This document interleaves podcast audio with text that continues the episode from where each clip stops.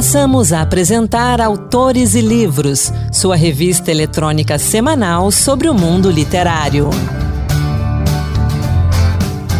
Olá, sou Anderson Mendanha e seja muito bem-vindo ao Autores e Livros Dose Extra. A partir desta semana, o Dose Extra sempre traz um conteúdo exclusivo para quem acompanha a gente pela internet, seja pelo site ou pelos tocadores de podcast, disponível sempre às terças-feiras. Nesta primeira edição, você acompanha a entrevista completa com o professor e historiador Jurandir Malerba, da Universidade Federal do Rio Grande do Sul, sobre o seu mais recente livro, Almanac do Brasil nos Tempos da Independência.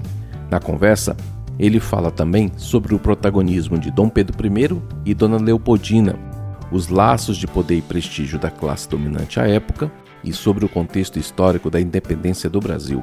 Vamos então acompanhar a entrevista com o professor Jurandir Malerba. Em 2022, o Brasil comemora o bicentenário da independência do país e, para celebrar a data, o historiador e professor da Universidade Federal do Rio Grande do Sul, Jurandir Malerba, acaba de lançar, pela editora Ática, o Almanaque do Brasil nos Tempos da Independência. É um livro muito gostoso de se ler, com informações quase que completas, que vão de 1808, a chegada da família real ao Brasil, até 1822, com a independência do Brasil. O livro é editado pela Ática, como eu disse, vem ricamente ilustrado e também organizado por ordem cronológica.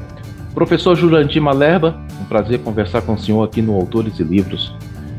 Olá, Anderson, e a todos os ouvintes, todas e todos os ouvintes. É um prazer é todo meu, prazer conversar com vocês sobre é, esse ensejo, né, e num momento tão drástico da nossa vida como nação, né, completando 200 anos, dia 7 de setembro, e as vésperas de uma eleição muito importante, né, num momento que a gente tem para pensar essa trajetória e de como a gente chegou é, aonde estamos, né, e o que nós queremos para o futuro. É um pouco isso que o Almanac também é, traz a, a, reflexão.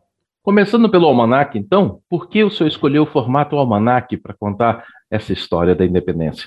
o Almanac é, é, é, Bom, vou começar um pouquinho antes, na verdade. É, eu sou historiador acadêmico, né, teses, pesquisas, livros, revistas é, indexadas, aquela coisa toda uhum. muito acadêmica. E a própria, desde o golpe de 2016 para cá, eu senti a necessidade de romper um pouco, sair do, do, do nicho, né? sair do, do, gueto dos historiadores profissionais, dos acadêmicos, que é, a gente é, faz pesquisa de ponta, mas tem um, um diálogo muito intenso com um grupo muito pequeno de pessoas.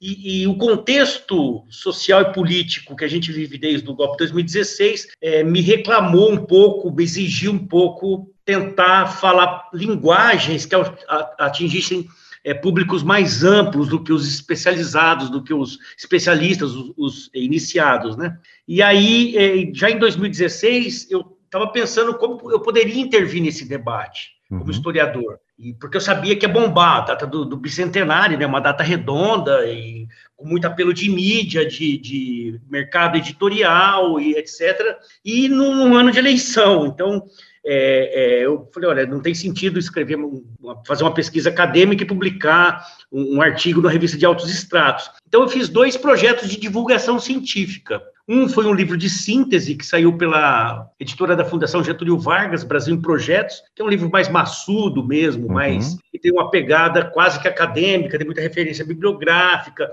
para público adulto letrado, gente que gosta de ler e, e gosta de ler história, né? Então, ali eu analiso os projetos para o Brasil nesse momento germinal da história brasileira, que na verdade eram portugueses todos no momento, e, e, e faziam diagnósticos dos problemas brasileiros e, e é, é, ensejavam, né, propunham soluções para esses problemas. Escravidão, incorporação dos indígenas na, na, na civilização, é, é, questão das fronteiras, questão do tráfico, questão da, do comércio, do contrabando, esse tipo de coisa. E, e o, outro, eu, o, o, outro projeto foi o Almanac, né, que era, era assim, eu queria um público mais amplo, mas o público que interessa, que é o público juvenil, o público escolar. Né? Então, foi uma, uma tentativa muito é, é, desafiadora, né? De... E o Almanac vestia muito bem é, esse projeto. Por quê? Porque o almanac é, é um, um, formato, um gênero literário muito versátil, né? Ele é organizado, como se disse, em ordem cronológica, então, é, as pessoas acompanham, é fácil para o leitor é, é, não especializado acompanhar aquela narrativa. Aquelas narrativas, né? Se por um lado eu peguei, os capítulos são organizados em é, anos, como você bem disse, né? Começa em 1808 é, o último seria 1822, mas tem uma conclusão que não é uma conclusão, né? É um, e a história continua, porque a história não para, em que eu pego alguns acontecimentos aí de 23 até 25. Então, é, é, as datas servem para balizar a leitura, e é uma leitura que aparentemente é cronológica, mas não é cronológica. Então, eu usei acontecimentos visíveis, luminosos, né, dessas datas, uhum a transferência da corte, a coroação de Dom João, o casamento de Dom Pedro, mas também notícias de jornal que falavam do hum. cotidiano, das doenças, dos escravizados, dos povos originários, né? E aí fui é, colocando uns temas incidentais que são importantes. Na verdade, eles são estruturantes do livro. São três ou quatro temas que é, perpassam o livro inteiro em diferentes datas. Eu vou retomando esses assuntos os povos originários é uma questão que são, são questões que estão abertas desde antes da escravidão e estão hoje na, na, na pauta das discussões políticas que a gente está tendo. Questão ambiental está aí, destruição da Amazônia, rompimento de barragem, essa é, é, destruição toda que a gente acompanha é, com muito sofrimento né, no, no, dia a dia. Questão dos povos originários, né, essa perseguição, a expansão do agronegócio, das hoje 90% da, do, do desmatamento da Amazônia, que é um, uma questão é, mundial, que é uma questão global, né, é feito pelo agronegócio para pastagem, plantação de soja, e com isso, invasão de terras de TIs, uhum. né, de terras indígenas uhum. e tal. Outro, é, a questão do tráfico, negreiro, da escravidão uhum. no Brasil, né? Outra, e aí também se estendendo após a abolição, também a resistência, tanto dos povos indígenas quanto dos, dos negros, né? Uhum. Escravizados, depois da abolição da escravatura, a luta de resistência, né? A questão social virou um caso de polícia, né? E a gente vê até hoje como é que fica a perseguição sistemática, né? Só pegar a política de prisão, né? De carcerária no Brasil, Sim, a, né? A população política... carcerária, a, os jovens negros que são mortos diariamente, diariamente. no Brasil, uhum. chacinas e tal. E a questão do racismo estrutural, né? Então isso tudo é colocado, mas é colocada também é, é, a força, né? Os, os escravizados que vieram trazidos à força do continente africano construíram o Brasil, né? E não uhum. construíram só como braço, só como é, é, é força de trabalho, né? O que, o que, existe de melhor no Brasil é, é daí que veio, né? Então, eu pego desde as, a questão das religiões de matriz africana e as contribuições culturais, que não são só o samba, tem o rap ali, tem um monte de coisa que está presente, aparece. Olha, como leitor, foi uma, e um leitor que gosta de almanacs, foi uma das coisas que eu mais gostei no seu livro, porque a gente viaja, não de uma forma linear, mas a gente viaja indo e voltando em vários assuntos. Deu muito trabalho escrever tudo isso aí, deu organizar tudo isso aí. Eu só já tinha ali arquivado muita coisa pronta já, que foi só mudar Essa a linguagem. É uma pergunta legal. É, é o formato almanac, né? Aquilo que eu estava dizendo para você, e você como leitor de almanac é, sabe disso, né? Eu estava falando, o almanac é um, é um gênero muito versátil e a gente for pegar desde os é, é, almanacs farmacêuticos, uhum. lá, o Capivarol, o Fontoura, é, eles tinham a, a, mensagem principal, né, no caso, os cuidados com o corpo e tal, mas aí vinham coisas assim, os jogos de adivinhação, é, quebra-cabeça e, e, e, mil coisas. E o almanac permite né, essa brincadeira com temas diferentes e tal. E, e aí eu, eu pensei na, na, possibilidade de, é lógico que eu não ia fazer é, é palavra cruzada e jogo uhum, de adivinhação uhum. e jogo de sete erros, mas a brincadeira foi essa, né? A, a, a coisa de justamente pensar não o almanaque da independência,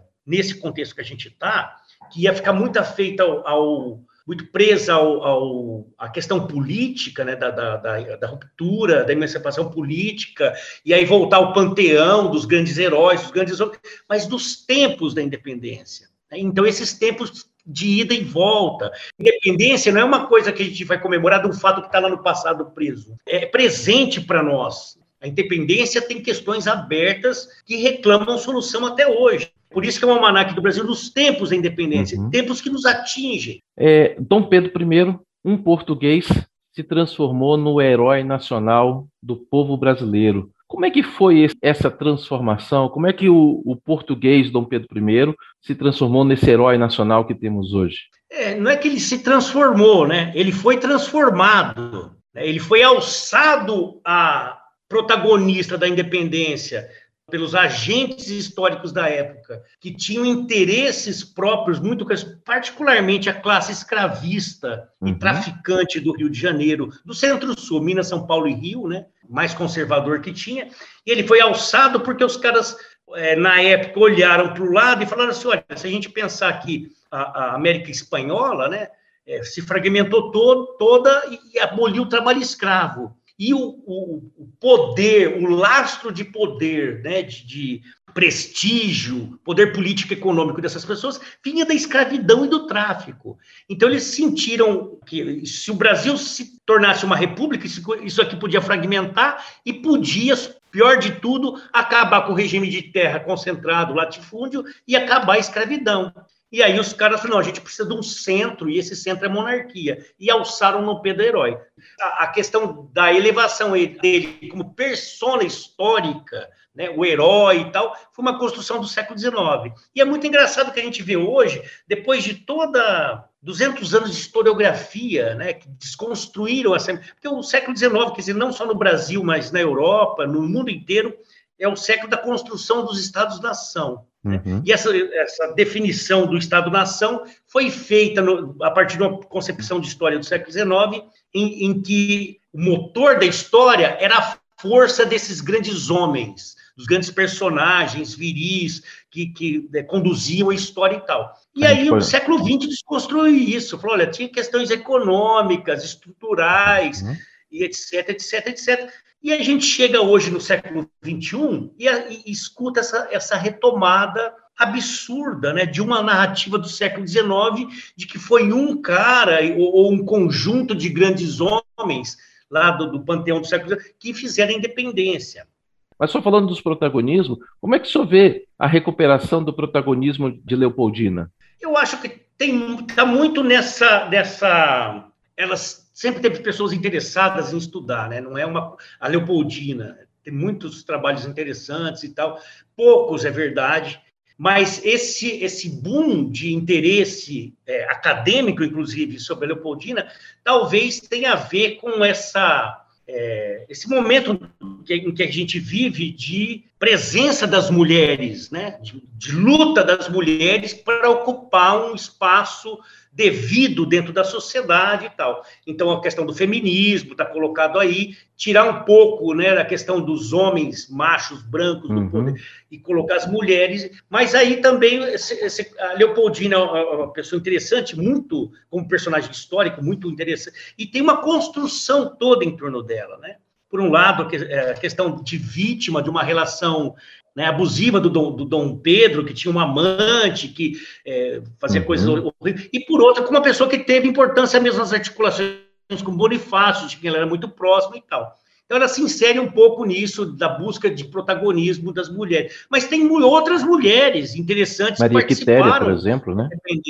Quitéria é uma, né, lá na Bahia, e outras que lutaram, a Filipa, né, Maria uhum. Filipa, lá, nas lutas da Bahia, mas é, eu acho que é um pouco nesse contexto que, que esse resgate né, da, da Leopoldina se, se insere. Nessa conversa nossa aqui também, é importante a gente falar das datas redondas. O 7 de setembro se impôs né, como a data máxima da, da independência. Como é que choveu o 7 de setembro, aquele ato ali do Ipiranga, como conta é, os relatos, porque também no tempo do Império se comemorava muito o 12 de outubro, né? Que nos tempos da Exato. República foi transferido para Nossa Senhora Aparecida. Como é que o senhor vê essas Sim. datas? Essas datas são construções sociais, construções políticas, sobretudo dos homens no poder. No tempo dos acontecimentos e no, nas décadas seguintes, o 7, o 7 de setembro não tinha importância nenhuma. É, não, não se, é, ele não existia como data. Era o 12 de outubro, que, que era a aclamação de Dom Pedro como e, e, o título de defensor perpétuo do Brasil, né? Então isso era importante. Aí foi um movimento que se fez é, no sentido de inventar essa outra data do 7 de setembro. Todas as datas são aleatórias, então você, você pega o próprio almanac, olha, quando que começa a independência do Brasil? Tem gente que vai falar assim, olha, é, começa lá na Inconfidência Mineira, ou naqueles uhum. momentos, movimentos sediciosos do final do século XVIII, da revolta dos alfaiates, ou outro movimento importantíssimo às vésperas da independência, que é a Revolução dos Padres, né, lá em Pernambuco, sim, sim. 17.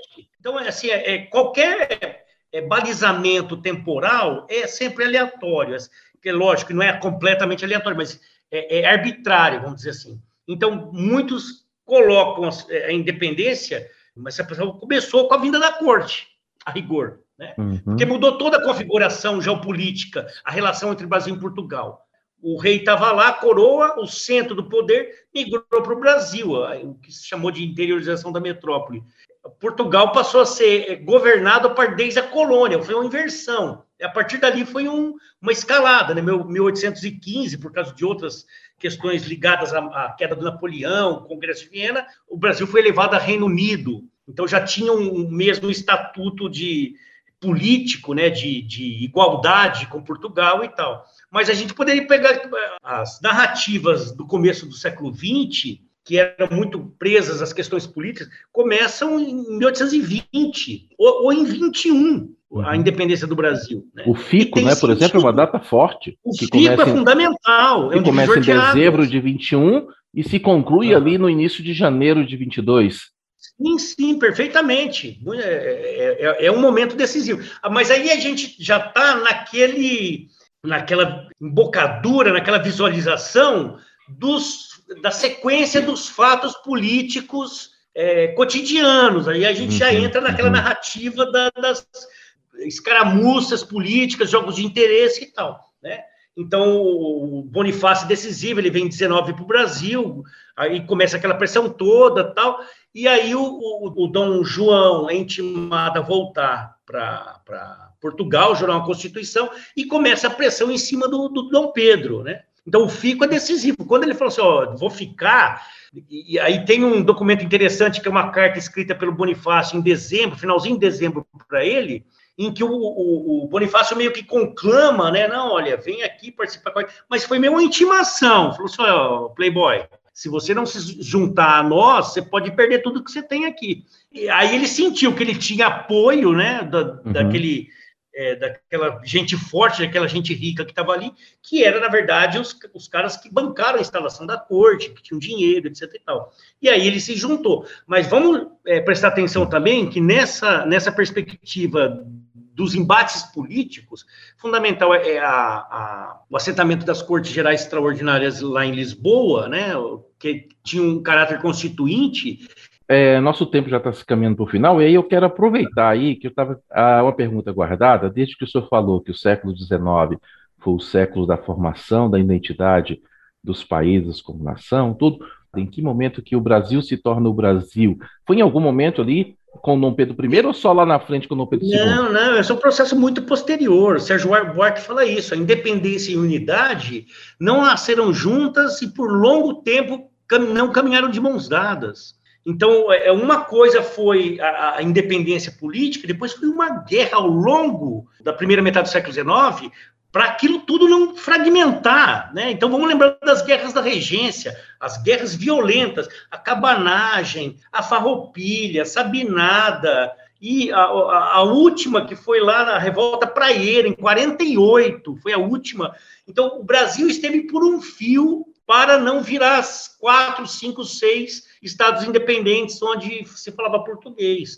Então, é, é, a questão da unidade não estava colocada na época dele. Vamos lembrar como é que foi o comportamento dos representantes das províncias nas cortes.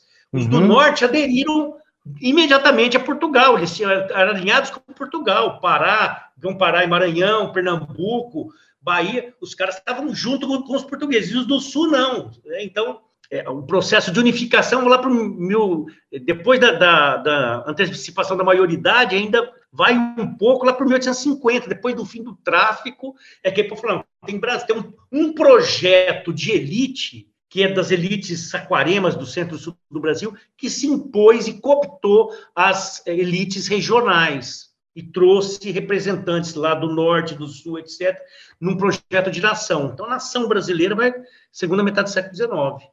Antes era disputa. Professor, para a gente encerrar, como é que o senhor vê, então, o nosso bicentenário da independência agora em 2022? Cara, eu vejo com, muita dramaticidade. É, pelas circunstâncias que a gente está, né? Então, a gente está à beira de, um, de, uma eleição que é um plebiscito entre civilização e barbárie, né? Entre o autoritarismo e a democracia. E esse jogo político todo que está colocado, né, e fomentado, se joga gasolina todo dia nesse, nesse, nessa, nesse incêndio, é, isso um pouco apagou a discussão sobre as efemérides, que era o que a gente estar fazendo. Olha, o que foi feito nesses 200 anos em relação ao meio ambiente, em relação à cidadania, à inclusão, à tolerância e etc. E a gente está discutindo se vai ter golpe ou se não vai ter golpe, né? Então, é, isso tudo abafou um pouco é, a dimensão, fez esvaziar um pouco é, é, a dimensão do, do, bicentenário, que é uma pena, mas, por outro lado, eu acho que esse mês aqui vão, vai ser muito barulhento nesse sentido. Eu acho que vai começar a bombar um monte de coisa por aí, até pela proximidade do 7 de setembro e até pelo potencial é, catastrófico ou não do, do 7 de setembro, né? Vamos analisar e de camarote, vamos torcer e, se for necessário, vamos participar também indo para a rua, né? Professor Jurandir Malerba, obrigado pela conversa. Aliás, obrigado pela aula que o senhor nos deu aqui hoje. E já deixo o convite, volte outras vezes para a gente conversar mais. Vamos sim, vai ser um prazer. Eu que agradeço, Anderson. Um abraço a todos e todas. Essa foi então a conversa que tive com o professor Jurandir Malerba sobre a independência do Brasil e sobre o livro Almanac do Brasil nos tempos da independência. Apresentando todo tipo de evento, documentos escritos e visuais originais, tabelas e outros recursos, o almanac é instrutivo e plural e também divertido. Ele colabora na tarefa de compreender melhor o processo da independência do Brasil. Almanac do Brasil nos Tempos da Independência, publicado pela editora Ática, tem 312 páginas e pode ser encontrado nas livrarias e sites a partir de 70 reais. Essa edição do Autores e Livros Dose Extra vai ficando por aqui. Obrigado pela sua companhia. Se quiser outras dicas de leitura, acesse o Instagram e use a hashtag Dicas Autores e Livros. E aproveito para convidar você para acompanhar as outras edições do Autores e Livros no feed e também no nosso site senado.leg.br/rádio. Autores e Livros vai ao ar todo sábado pela Rede Senado de Rádio às 5 da tarde e domingo às 9 da manhã. Disponível às sextas-feiras na internet e nos tocadores de podcast. Autores e Livros Dose Extra teve apresentação de Anderson Mendanha, e produção de Ana Beatriz Santos, com trabalhos técnicos de Antônio Carlos Soares. E o Dose Extra volta na próxima terça-feira com a versão na íntegra da conversa com o historiador Rodrigo Trespá, autor do livro As Margens do Ipiranga A Viagem da Independência a jornada de Dom Pedro, do Rio de Janeiro a São Paulo, em agosto e setembro de 1822. Até lá, boa leitura!